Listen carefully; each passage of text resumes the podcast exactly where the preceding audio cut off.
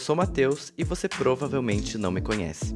Eu tenho transtorno de ansiedade e essa foi a forma que eu encontrei de lidar com isso. Às vezes, gosto de falar sobre coisas que ninguém se interessa e refletir sobre algumas coisas inúteis. Bem-vindo ao Paradoxo de Dionísio. Quem é vivo sempre aparece, né? ai, ai, gente, eu tive que dar uma pausa com o podcast porque eu tive que resolver algumas coisas da minha vida pessoal. Para quem não sabe, eu vivo entre duas cidades. Eu tô morando atualmente em São Paulo, só que eu estudo no Rio Grande do Sul. Eu tinha que resolver algumas coisas aqui no Rio Grande do Sul, eu tive que vir pra cá. Nossa, minha vida tá de ponta cabeça. E tinha tanta coisa para eu resolver aqui, mas agora as coisas estão se encaminhando. Eu ainda não tô em São Paulo, aliás, eu tô em um hotel. Então talvez tenha algum barulho meio estranho, porque no lugar que eu tô não é um lugar muito silencioso. Mas enfim, eu tava morrendo de vontade de voltar a gravar. Eu já tava com o roteiro pronto há semanas para gravar e eu não tinha tempo para fazer ele. Mas agora que eu tenho alguns minutinhos, eu posso finalmente gravar esse episódio. Então, sem mais enrolação, vamos pro episódio de hoje. Tutorial para quem quer um amigo gay.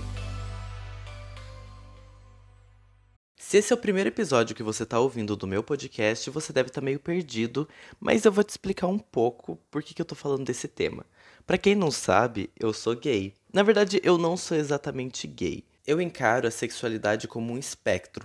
Eu não vejo ela como preto ou branco, hétero ou gay. Eu acho que existe uma escala de cinza onde cada pessoa se enquadra em algum perfil sexual. Nossa, isso ficou meio estranho, né? Mas enfim, digamos que cada pessoa tem uma sexualidade única. E dentro desse espectro de cinza, você vai se encaixar em algum lugar.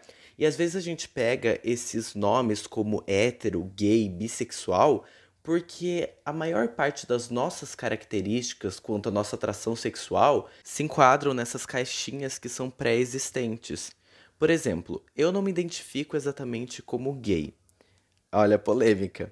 Eu, na verdade, entendo a minha sexualidade como uma pessoa que se atrai por pessoas que performam masculinidade independente do seu gênero. Ai, Matheus, do que você está falando? É basicamente assim. Se uma pessoa aparenta entre muitas aspas, ser homem, eu me sinto atraído sexualmente por essa pessoa, independente da pessoa se identificar como homem, mulher ou estar dentro do espectro não binário. Mas só que a maioria das pessoas me leem como uma pessoa gay, e na maior parte do tempo eu realmente carrego essa bandeira de pessoa gay, porque é mais fácil do que toda vez eu ter que explicar para as pessoas que eu me atraio por pessoas que performam masculinidade. Por causa das pessoas me encararem como gay, eu passo por muitas situações chatas que poderiam ser evitadas porque a maioria dos héteros são muito sem noção. Aliás, até os gays são meio sem noção, mas principalmente os héteros que não têm muito contato com a cultura LGBT eles às vezes fazem algumas piadas ou tentam bancar algumas coisas para cima da gente que não é tão legal. Acho que uma das coisas mais clássicas que a gente pode falar são quanto às piadinhas. Tem sempre algum hétero sem noção que vai fazer alguma piada chata. E tipo, mano, parece que a gente fala, fala, fala sobre as coisas que não pode fazer e mesmo assim as pessoas continuam reproduzindo isso. Por exemplo, todo mundo sabe que blackface é errado. Desses dias eu tava no Twitter e eu vi que um bailarino da Camila Cabello fez blackface. Em que universo vocês estão? A Camila Cabello, ela literalmente trabalha com internet, sabe? As músicas dela são divulgadas na internet e eles deixam passar esse erro, que é uma coisa que falam há tanto tempo. Outro exemplo, agora puxando mais para minha sexualidade, que é uma piada que eu tô tão cansado de ouvir. É aquela piada do, ah, se você é viado, você tem que virar homem. Meu, eu sou homem. Polêmica, meu Deus, viado é homem, descoberta da humanidade. Eu acho que eu acabei de dar um blow mind em pelo menos três héteros que estão ouvindo isso. E é o tipo de coisa que desgasta, sabe? Ou até mesmo quando você ouve um hétero usando o termo viado como algo pejorativo. Mano, já deu, sabe? Tipo, porra, mano, a gente tá no século XXI, não custa nada você tratar as pessoas bem. Cara, é meio óbvio que isso é errado, sabe? Você tá usando isso de forma pejorativa. Outra coisa me incomoda é quando as pessoas elas se sentem na liberdade de perguntar o que você gosta de fazer na cama. Ou até mesmo perguntar se você é o homem ou a mulher da relação. Mano, vamos começar aqui. Primeiro que é um relacionamento entre dois homens. Claro, considerando que eu tô falando de um relacionamento gay. É um relacionamento entre dois homens, então não existe mulher da relação. Hétero é muito folgado. É isso mesmo, hétero que tá ouvindo esse podcast. Você é muito folgado. Você acha que o mundo, ele é feito da forma que você interpreta, sendo que existem milhares de nuances que estão além da sua sexualidade. E tipo, eu não tenho nem quem culpar, não tem como culpar só os héteros por causa disso. Porque a sociedade ela foi feita, moldada em uma heteronormatividade. Então o comum é você ser hétero. Por exemplo, os filmes da Disney que a gente assiste quando é pequeno não tem um casal gay. E qual a diferença de um casal gay para um casal hétero? Você vai falar que é depravação ser gay? Sendo que, tipo, amor é amor? Sabe, não tem o menor sentido. E daí eles dão a desculpa assim, ó. Ah, mas vai confundir a cabeça da criança. Mano, funciona da seguinte forma. Um homem gosta de um outro homem. Uma mulher gosta de uma outra mulher. É simples. Não tem que complicar. Na verdade, essa sua fala de que vai complicar a cabeça da criança é só uma forma de você esconder a sua homofobia. Porque você não quer que gays sejam representados desde pequeno. E pensa na quantidade de criança viado que fica feliz ao ver um casal gay, se sente representado por essas pessoas que estão na TV. Então, sim, a gente precisa de representatividade em filmes da Disney, por exemplo, porque a gente tem que naturalizar as coisas. Eu acho que a gente já tá cansado de ouvir tanta palestrinha com o papo de ai, ah, eu não sou homofóbico, mas não sei que lá, não sei que lá. Que a gente já sabe que é preconceito incubado, é preconceito disfarçado. E se vocês estão cansados de ouvir a gente que é viado falar sobre isso, imagina a gente que tem que passar pelas coisas.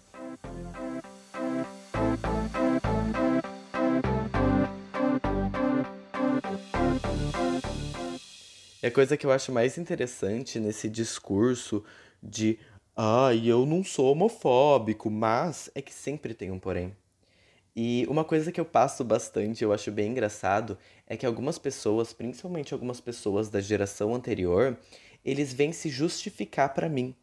Eles buscam a minha aprovação como gay para falar que eles não são homofóbicos, sendo que muitas vezes eles estão falando uma coisa homofóbica. Vou dar um exemplo.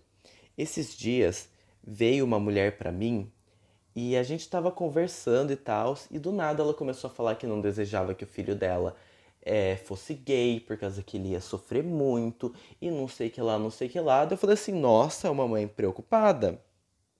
Até que ela começou a soltar aquele discurso do tipo, ai, mas é que isso não, também não é muito natural, sabe? Eu não sou acostumada com esse tipo de coisa. Daí eu fiquei assim, ah, tá bom, é só mais um velho preconceituoso. E sabe, isso acontece muito comigo. Do tipo as pessoas tentarem se justificar, justificar as atitudes que elas têm e buscar minha aprovação, como se eu pudesse dar um selinho para elas e falar assim: "Não, tá tudo bem, você não é preconceituoso". Eu acho que no fundo as pessoas sabem do preconceito que têm.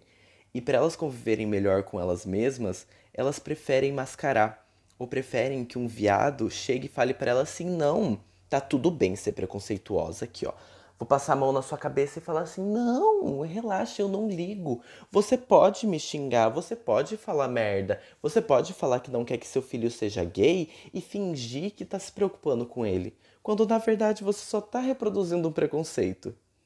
Outro preconceito muito clássico é quanto a bicha escandalosa. É, porque assim, ó, quando no Zorra Total era reproduzido essas bichas escandalosas e quando era feito para heterossexuais rirem, tava tudo bem, né? Mas quando é uma bicha escandalosa, empoderada, aí tem um problema. Um exemplo disso é o Gil do Vigor. Ele era o estereótipo de uma bicha escandalosa. E tá tudo bem. A própria Juliette, aliás, você cancelado no Twitter agora, reproduziu uma fala que é extremamente problemática, falando que ele não precisa ser tão escandaloso. Amiga, você já viu hétero em praça, sem o silenciador da moto, acelerando a porra da moto para chamar atenção de mina?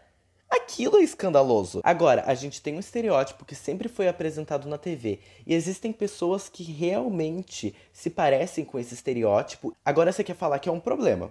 Quando o viado transforma esse estereótipo de bicho escandaloso em uma coisa empoderada. É a mesma coisa do Douglas na Olimpíada, né? Falaram que ele estava copiando o Gil do Vigor, agora tudo viado ia querer ser igual o Gil do Vigor.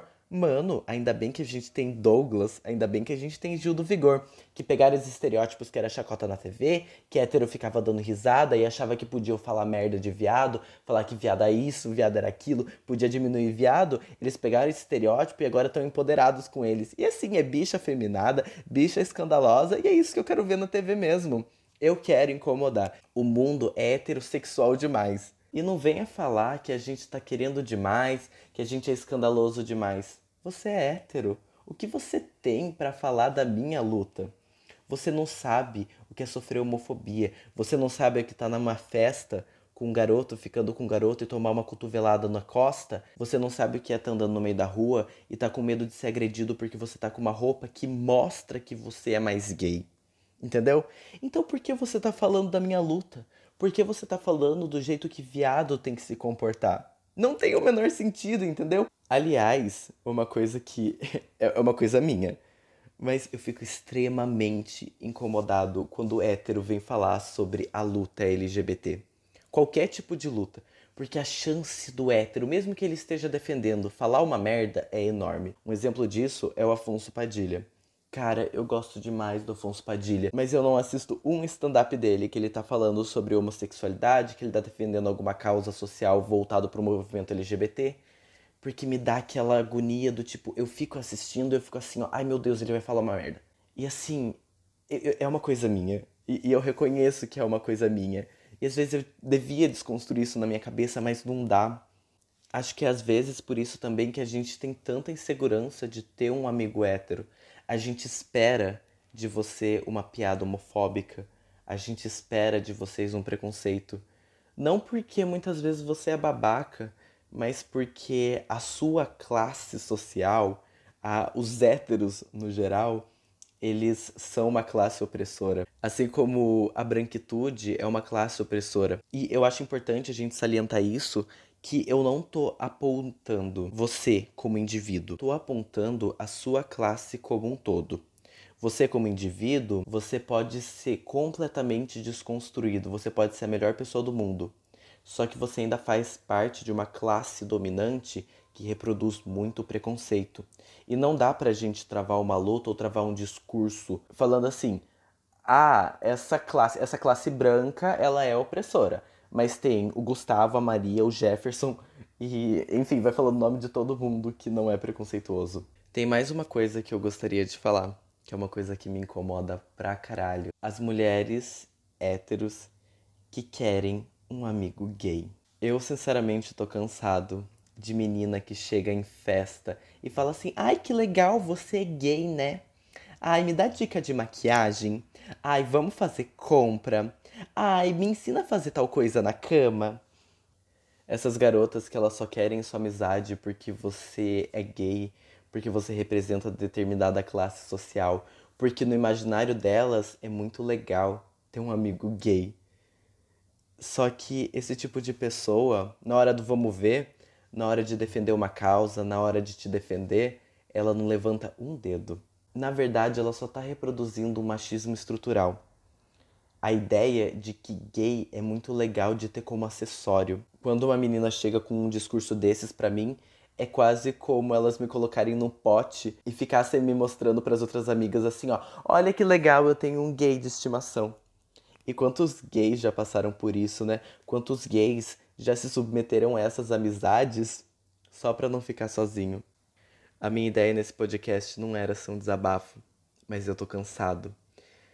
Eu tô cansado de preconceito, eu tô cansado de ter que explicar minha sexualidade, eu tô cansado de pergunta inconveniente.